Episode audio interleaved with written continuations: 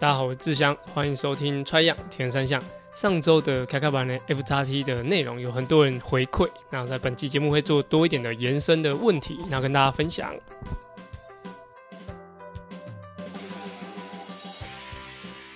大家好，我是志祥，欢迎收听 Try 样铁人三项。Try 样铁人三项主要在分享台湾及国际上铁人三项资讯。希望在节目里让大家知道，其实铁人三项没有这么困难，用对方法，人人都可以成为铁人。如果你在节目里听到对你自己有帮助的知识，吸收到不一样的观念，节目也开启赞助方案，可以每个月订阅象征五十一点五公里的五十一元，支持节目持续更新。赞助连结可以点选节目资讯栏。好，在节目的开头就是一个心境的分享，我觉得心境分享还蛮重要，就是。嗯，在看，如果你有看 Netflix 的 Cavendish 的影集，那你会看到，就是他在一开始的时候，其实说，就是大家都跟他讲说，就是他的环发第三十四胜、三十三胜的时候，之前啊，大概二十几胜的时候，就很多人会跟他讲说，诶，你很接近 Adamus 的三十四胜的这个里程碑哦，然后就是其实说。他自己在在访问当中是讲说，其实我根本没在注意这个事情，然后你们不用太在意这样。然后过了好几站，就是他越赢越多，然后开始就真的要挑战到第三十四胜的事，就是这过程，就是越多越来越多人把这件事情打灌在他身上，就是说，诶，这是你的责任，就是你是最接近记录，然后并且你是最有机会打破记录的人。那其实他就讲了一句，我觉得。还蛮不错的话，就是这是你们的梦想，并不是我的梦想。对，就是呃，我觉得就是像这么高层级的选手，虽然不论就他，也许他对媒体并不是那么友善，但是他就是有他的风格嘛。Cavendish 就是他的风格，就是到现在大家都大家都还会讨论他。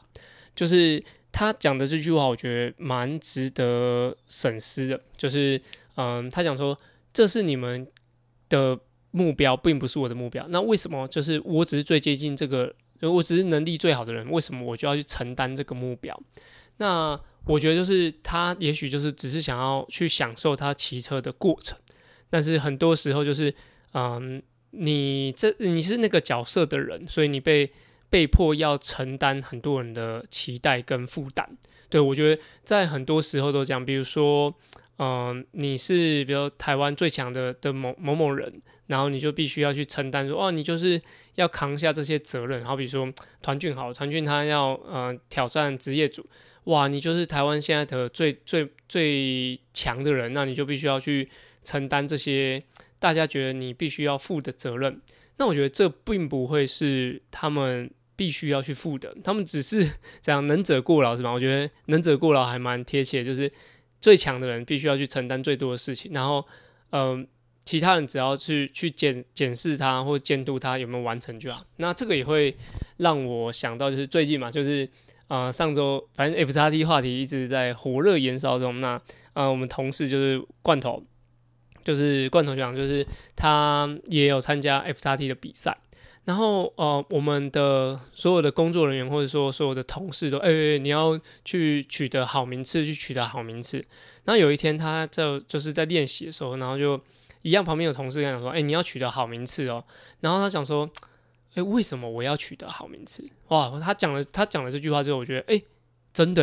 对啊，为什么你我他就必须要取得好名次？他用他的时间训练，他用。呃，他就算是就是也许是名额或者是什么，在资源上是有很多帮忙，但是这是他想参加的比赛啊，就跟 Kevin 题一样，就是他是在用他的职业生涯去比赛这件事情，并不是说我现在参加比赛就是为了三十四胜，为为为了要突破什么。那罐头要参加比赛也是，因为我就是就是想参加，我我不用背负任何责任，因为你背负这件责任何必呢？就是就算你是。就田工厂，田工厂是主办方，那你就是这个就公司里面可能很核心的教练人人物之一。那为什么就要承受，就是一定要成绩很好这件事情？哇，我有时候，呃，他讲完那句话之后，我我原本呢，其实我觉得就啊，那那个罐头训练都不认真，干嘛干嘛，就是原本是都这样子的心态。但是他讲完那句话之后，我突然就是可以同理说。嗯，Kevin 去讲的就是为什么我就要去承受别人对我的期待，对吧？就是呃，挑战这件事情，就是不论你是要挑战成绩，或者说你是要挑战任何你觉得想要设立的目标，但是他那个并不是说，就是你要发自内心去想做这件事情，你的动机才会最强。但如果你只是被人家逼着，比如说，诶，这我觉得就很像台湾教育吧，就是呃，你就是要被迫去，也许是迎合很多家长啊，你就是要读医学系，你就是要在很多成绩上发展，你就要去当工程师，干嘛干嘛和和 就是任何东西这样，就是。他并并不是要去为了去承担别人的期待而去进行这个事情。我相信所有在要听的节目的的听众，或者说你所有在参与赛事，或是你是一个、呃，也许是公司负责人，或是任何啦，就是你你在承受一件事情，或者你在付出一件事情的时候，哎，那为什么你要必须要承担这个？就是你只是你只是适合做这件事的人，并不是你必须要做这件事的人，所以。我觉得就是这个心境上，也许大家可以听听，但是我觉得在我听到的当下，或者说我自己感受的当下，我觉得确实就好像没有人有义务去承担任何人的期待。对，我觉得这这点很重要，就是包含比如说我的小孩，就是呃开始有在跑步啊，决定要他自己跑步啊，不是我来教他，就是他开始跑步啊，别人就开始哦，你要开始训练他干嘛干嘛，就是我回我一一就是统一的回应都是说他喜欢再说。他喜欢再说，就是我不用，因为我是一个铁人三项的的教练，或者我是一个全职的就铁人三项的啊、就是这个工作者，就是必须要把我的小孩全部拉进来这里面。就是他如果想打篮球，他想做任何事情，其实我都不能用我的期待去对待他。哦，对，所以讲的有点沉重，但是我觉得就是针对 Kevin 他那个影片嘛，然后罐头那个情况，然后去做的，我觉得自己的分享。那另外一个就是呃，这这回归到我自己，就是。我想要参加，就是九月十六的东山河的精英组赛事。一部分当然一个契机点是，就是我太太她说，哎、就是在去呃 CT 比完赛之后，还是普悠玛比完赛之后，她就说，哎、你很久没有比赛了。我说对啊，那我就算一算，我大概是二零二零年的，就是 CT 二二六之后就没有比过个人赛。那我在二零二一年的全运会还有比过混合接力，但那个就是二十分钟，然后是一个接力的项目嘛。但是我这种大概三年没有比过个人赛，我其实呢，我参加比赛我是自己想比啦，就是虽然说我太太说就是带小朋友去参加比赛，想看想让小朋友看我比赛，我觉得这当然是一个动力，但是，嗯、就是我其实我是很喜欢比赛，然后去训练，然后去去钻研，然后一部分我自己自己心里啊是想证明说，哎，其实我现在的状态还是不错，然后没有想要。嗯，比如说在比赛的时候，我我我其实我以前就是比精英组嘛，那我现在比赛的时候，我也不想要就变成分龄组这样，所以我还是持续的，就是嗯，去努力的训练这样。我觉得那个心境不太一样，就是比较自发性，然后其实我不太需要符合别人的期待。然后这是我们的公司有个 CrossFit 的的那个场馆，就是周会场馆的 Jess，他就跟我讲说：“哎、你现在参加比赛什么目标？”我说。就是不想输太多吧，然后我不想要，就是比赛的时候好像觉得实力已经落后太多这样，我还是想要在比赛场场上是有一些竞争力，然后是我觉得这个竞争性有点像存在感，或是说参与度，就是如果你已经没有竞争性。你在比赛的时候其实是没有什么参与度，就是嗯、你就比自己的，然后最后比赛哦名次出来就这样。但是我是想要有参与度，就是不是无论在游泳项目啊、单车项目、跑步项目都想要嗯跟学弟妹们、学弟啊没有没学弟们可以切磋这样。我是觉得这样子。那他就跟我举一个例子，就是说大家大家知道那个打羽呃打桌球的庄智渊嘛？就是他的状态就是其实他已经。很就也算高龄的啦，对，但是他的实力就是摆在那边，就是他我不晓得他现在练习的心境是如何，就是也许他是真的很喜欢训练的人，所以他在呃比赛或什么，其实他是充满斗志。然后其实说真的，这个年龄的选手，其实大家不会对他有什么太大的期待，不会想说哦，他又要在在获得什么世界冠军干嘛？当然有获得是很好，但是其实大家的心力不会把期待放在他身上，好比说。假如说我东山河比的不错，比如说前五名好了，假如真的可以前五名，哇，我可以代表国家队出出赛。假如我真的有那个资格，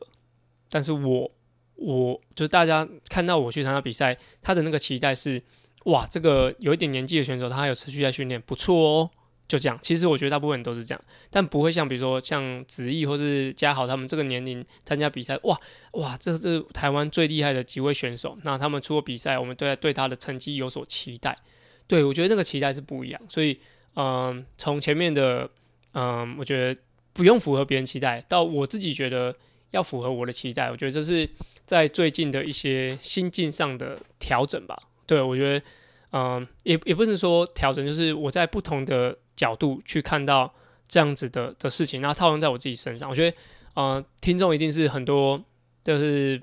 必须要有时候身份是必须要符合期待。比如说你是个医生，比如说你是一个呃有有必须要工程师，或者你必须要一些 case 必须要在你手上完成。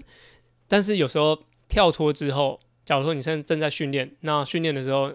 哇，我的工作没完成，干嘛干嘛？有时候我觉得这个时候切开来啊，就是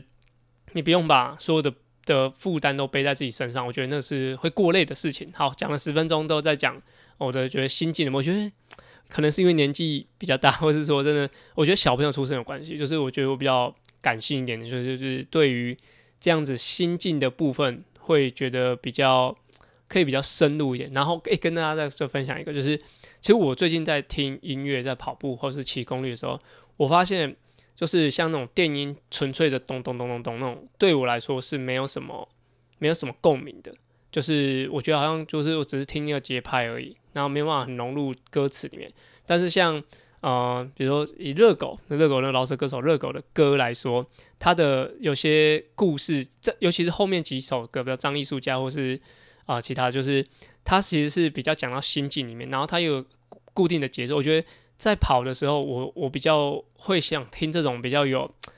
呃感性或者说比较有灵魂的歌曲，并不是单纯的，就是说，嗯、呃，它的编曲很很很狂啊，或者说很很燥这样子，就是很奔放，并不是我喜欢。就是我发现我比较喜欢有一点点就是情感面的，所以就是可能也是不论是年纪大，或者说最近很常在思考很多我觉得人生观的问题，所以在嗯。节目里面啊，或者说自己的想法里面都融入这么多这样子。好，讲了十几分钟，好，这是我的碎碎念。好，主要进入接下来的本集要跟大家分享内容，就是 Ironman 世锦赛在尼斯举办。那大家最重要的就是看 Frodeno 的 Last Dance 嘛，就是他是他呃他说的是最后一场他的职业的赛事。我相信这个就是如果你是一个很爱铁人三项，然后用铁人三项当职业这么久的人。他绝对不会是最后一场铁人赛，就是他一定后面还会再 参加比赛，然后并不会是这么严肃的看待。就像那个啊啊、德国 Sebastian，他比完了就是 Rose 之后，他还有去比就是 Norseman 的比赛嘛，就是他还是喜欢比赛的。但是以这样子层级的选手来说，他也结婚生小孩，所以他必须有时候异地训练或干嘛，其实会需要。就离开家里一段时间，或者说他并不是像平常一样可以那么的，就是陪伴家人。我觉得他陪伴家人也是很重要的事情。然后他在有些报道里面讲说，其实他不知道为何而努力，就是他不知道现在去继续训练是要为什么。比如说奥运金牌他也拿过，然后世锦赛他也全部的距离都拿过，连五一五的应该都有，记得他有拿过他的就是世锦赛的资格。呃，不，那个世锦赛的头衔这样子，然后在七十点三嘛，然后再是二二六，然后二六也拿好几次，就是扣拿再拿一次，拿拿了两次啊三次这样，所以以他来说，他不知为何而战，然后应该我是看别人写的报道，就想说他其实没有那么愤怒，就是他可能也许对于事情的啊、呃，比如说要证明自己啊或干嘛，其实已经没有那么呃强烈的欲望，所以他选择在今年就是比完赛后退休，当然。他在 USPTO 的的公开赛的时候，就是还是有很好的水准，所以就我觉得他在呃尼斯场比赛能不能拿冠军，我觉得不确定，因为整场比赛的时间很长嘛，所以他不太可能说啊、现在讲的就是他说他拿冠军就要拿冠军，所以就一定是有很大的挑战要就是等着他来面对，但是这确定就是他职业组的最后一场赛事，我觉得很真的就是不知为何而战。就是期待他本周的比赛有好的表现。好在就是最重要就是台湾选手啦，就是啊、呃、原本呢就是 J 帅有参加这场，就是你有取得资格那参加这场尼斯的赛事。但是大家如果在 follow 他的话，就知道其实他在比赛的时候就是摔车，然后肋骨有严重的就是骨折这样子啊，然后就是进而影响他整个就是训练，甚至到心情就是。他觉得他非常投入在这件事情上，但是受伤这件事情让他其实打击非常非常大。那其实我中间本来有个合作想要邀约，就是跟他一起配合做个东西，但是他目前的状态就是，嗯，我觉得他就我觉得他是投入很多，然后他自己呃觉得目前就是不能有所为，所以他觉得是身真的是非常低潮，身心都是非常低潮。那他也是呃这场比赛必须要退赛这样，所以就先祝他就是早日康复，然后可以回归，甚至找到。他以前那种热情，这样好。另外一个就是团俊，就是团俊，他算是国内第一个男子选手。为什么讲男子？因为女子选手李小鱼以前已经有用过，啊、已经有取得过职业组的身份到 Kona。那团俊就是第一位用职业组身份取得就是二二六世锦赛资格的选手。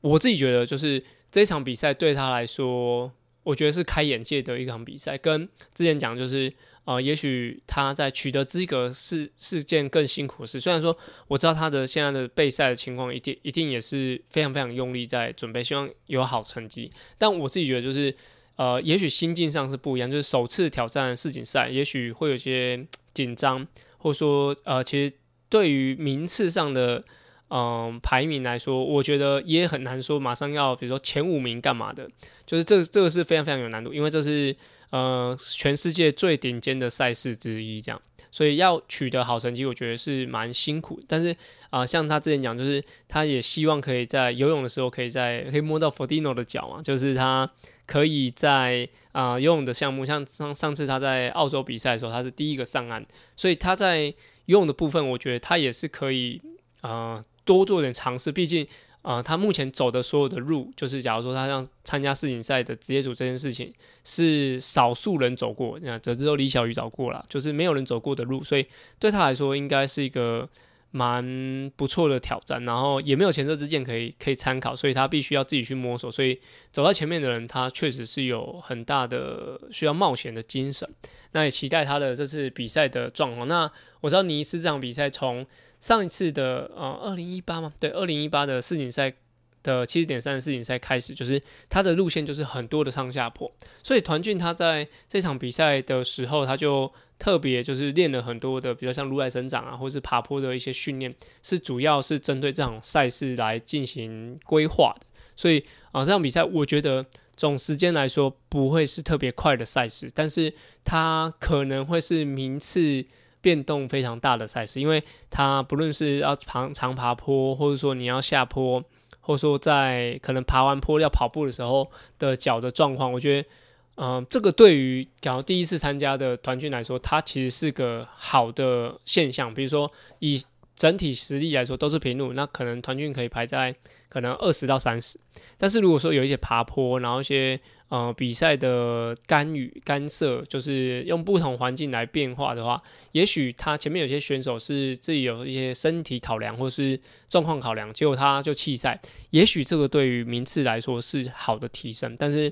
当然这对于这样子的路线对于他的身体来说也是很大的挑战。所以、呃，我自己觉得这场比赛的的名次或者说这场的爆冷的机会其实是蛮大，但是。我刚刚讲的就是前面 Fortino 一定会尽力的去完成他最后一场比赛，所以啊、我觉得名次变动可能会很大，但是啊、对于前几名的选手来说，还是我觉得热门选手还是有夺冠的比较高的夺冠机会。但是以团畯的，比如说刚刚讲的是他的排名有可能会往前个五名，往后的五名，这都是有可能。所以我自己啊，未未比先猜，我觉得他他的排名大概落在十五到二十五中间，就是我觉得会有一些选手他会。和弃赛之类的，这样好，这是 Ironman 的尼斯世锦赛的部分。那再来是 Super League，在上周有在法国的图卢兹那举办了一个就是他们 Super League 的的比赛。因为像他们那个比赛，其实我自己还没有完全看完，所以就在这边跟大家分享，就是他应该是先进行淘回合制的淘汰，然后淘汰完之后，他会再进行一个就是 Enduro，他的比赛。啊，如果是以啊，它 Super League 其实有四五种的模式，那我简单分享，就是一个就是一样三项嘛，三项三项三项正常游起跑游起跑，那一个叫 Tri Mix，就是可能是游起跑，然后起跑游，然后再是嗯、呃、跑游骑之类的，就是用这些方式去去混混搭它的三项。然后另外叫做 enduro，enduro 就是啊、它会一直连续连续连续，也许是游骑跑完再游骑跑再游骑跑这样三 run 的比赛。所以他在这一场比赛，其实我没有完全研究他的的赛事，大家可以去 YouTube 搜寻一下他们。但是这一场比赛就是他前面比较像回合制，然后后面的话就是 ENDUR 的方式去进行，最后啊、产出最后一个对冠军这样子。那这一场比赛我觉得 很特别，就是上周跟大家讲说，Bloomfield 他不是比赛比太多了嘛，就觉得有点太辛苦，结果他这一场又比了，他他有出现，就是他现在的状态就让人家有点捉摸不定，就是。他 PTO 也比，然后世锦赛七点三世锦赛也比，然后我不知道在这一周有没有要比，就是尼斯的世锦赛，但是他上一周又比了，就是图卢兹的这个 Super League 的赛事，哇啊，他是 都不用休息哦，然后他就是一直在比赛这样，我不晓得他的呃训练规划是是如何，但是我觉得以这样子呃很跳脱，我自己觉得。过往在参加一场大比赛会准备的一个周期啊，就是他连连续比到现在应该已经第五周还第六周了，应该第五周了。对，就是所有的赛事都尬在一起，然后有有些 back to back 的比赛是同一周要进行的，所以我觉得现在有点看不懂，就是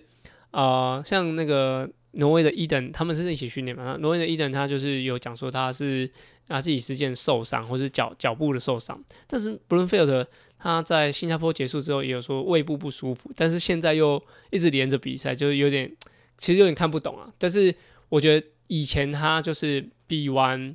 五一五的赛事，然后去穿插比二二六，然后再回来比五一五，就是他的训练法就是一直这样子变动。我觉得他们的教练应该也有就是观察到这点，就是他的应该连休息恢复跟移动时间应该都有关，就在计算之内，所以我们可以期待一下。他接下来的比赛就是到底会怎么弄这样子。好，那之前跟大家讲过，就是应该说上一集跟大家讲，就是 Ironman 现在就是有些赛事会跟 PTO 打到。那以 World Triathlon 的赛事来说，就是呃跟 Super League 其实是很类似的。那我觉得他们是有比较清楚的分开，像是呃九月二十四在西班牙有举办世锦赛的，就是 World Triathlon 的赛事，就是比较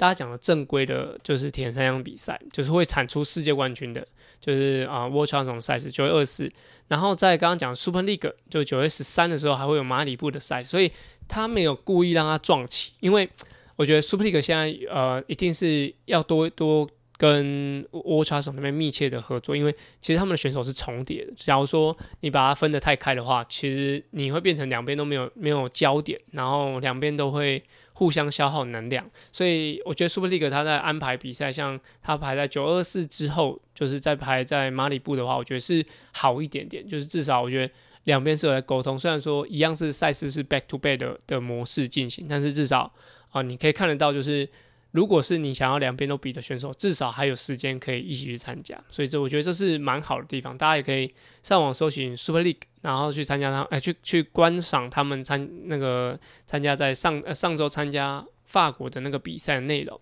好，那本集主要节目分享到这边，接下来我们进入下一个单元，叫做。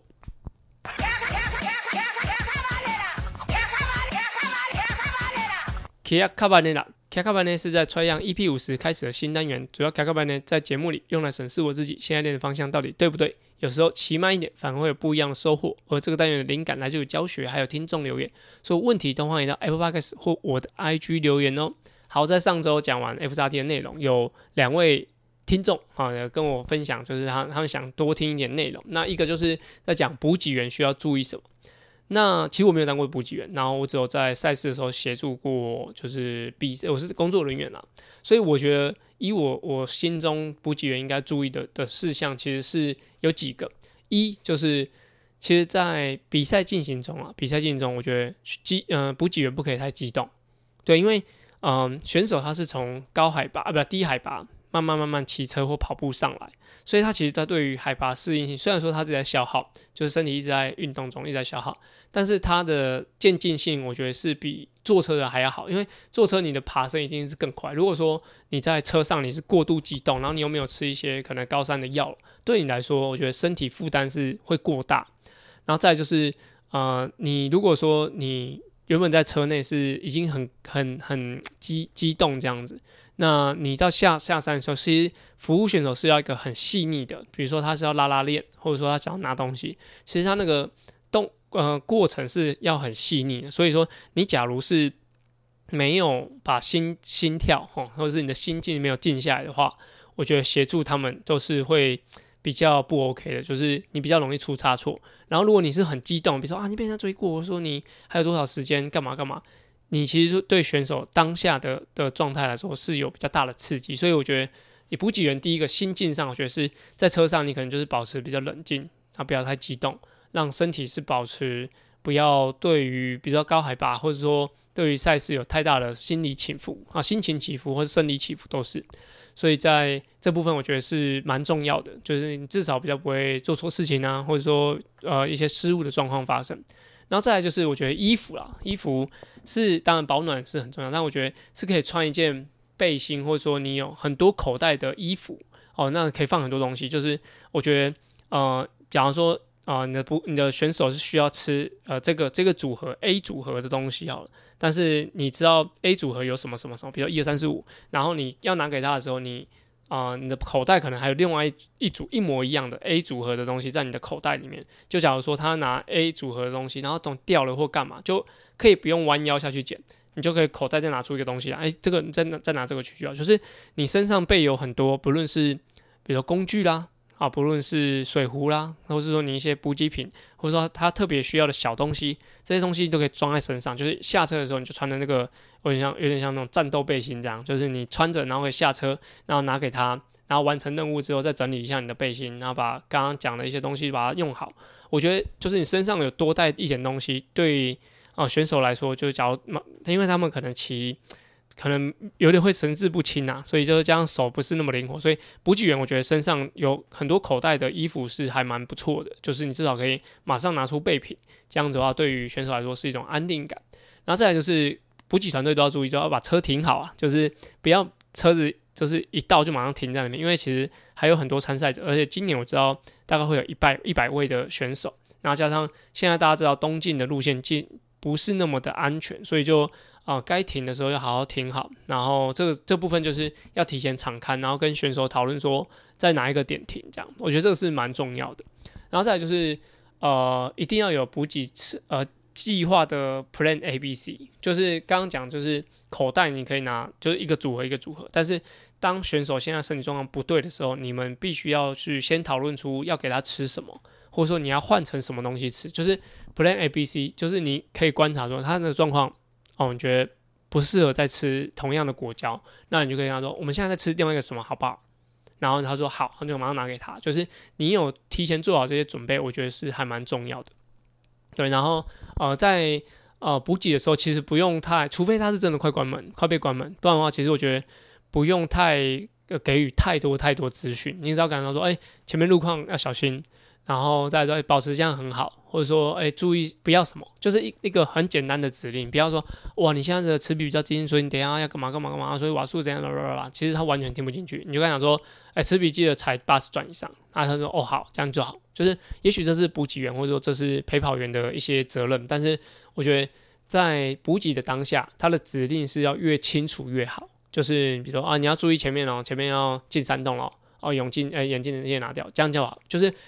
刚刚讲的地方都还太长，就是哎、前面有隧道，注意安全，这样就好。就是你给他很简单的指令，除非是选手要多问你问题。对，就是我觉得就是在越越到高山，就是因为海拔或者说体体力状况越来越衰退的时候，指令越清楚越好。所以这是我觉得给补给员还蛮需要的几点。但是当然，比如说要要怎么拿水壶干嘛那些，跟可能都是要跟你的选手做搭配的。所以这是我的建议，这样。然后再另外一个，杰哥是问到说，单车推力比，就是依我之前听到，就是啊、以第二届、第三届，假如你骑在七小时上下的话，推力比都需要三，那这是 NP 算出来的，NP 的三，所以就是你至少，比如说我现在是六十七公斤，你的三大概是两百零一两百瓦。如果你要骑在七小时，这是第二届、第三届的路线哦，那你大概要就是骑在两百瓦，推力三左右，才有办法骑在七小时。那如果是你要压线的话，我觉得至少要二点六、二点五左右的推力比，但这些都还在看实际的路线，还有骑姿的状况，还有你实际的车重有多少。所以啊、我觉得二点五你要跟完全部是必须的，然后大概骑八个小时，二点五的推力是蛮必须的。那你要更快更慢，其实这些可能是没有一个很完整的统计，但是可能有一些经验法则啦，就是经验的方式是可以去判断说你的能力有多少。所以我觉得至少你要可以用自己的体重，然后可以推到二点六，我觉得二点六、二点七是比较安全。但是如果你要三的话，其实是更。就是更快嘛，那当然你要承担一些会爆掉的风险这些，所以在训练的时候你要推一座山，那就必须说推一个爬坡，那你就必须要可能控制在二点多这样，但是要可以进行七个小时、八个小时的持续的骑乘这样，那这是在补给员还有在单车上的一些建议。那 FXD 我觉得问题是一个很应该是很大的一个学问啊，所以我觉得欢迎大家再多多交流，不论是我讲的或是。啊、呃，大家听到都可以私讯我，或者说直接给我回馈，说，诶，觉得应该怎么样？那我们就在节目会跟大家分享。那本期节目就到这边，那我们下周节目见哦，拜拜。下周节目我有可能会跟就停更一周，因为我下周准备比赛，但我希望就是还是有固定的时间可以产出，但我现在会尽量多注重一些睡眠，所以先跟大家预告一下。好，我们就下周节目见哦，下次节目见哦，拜拜。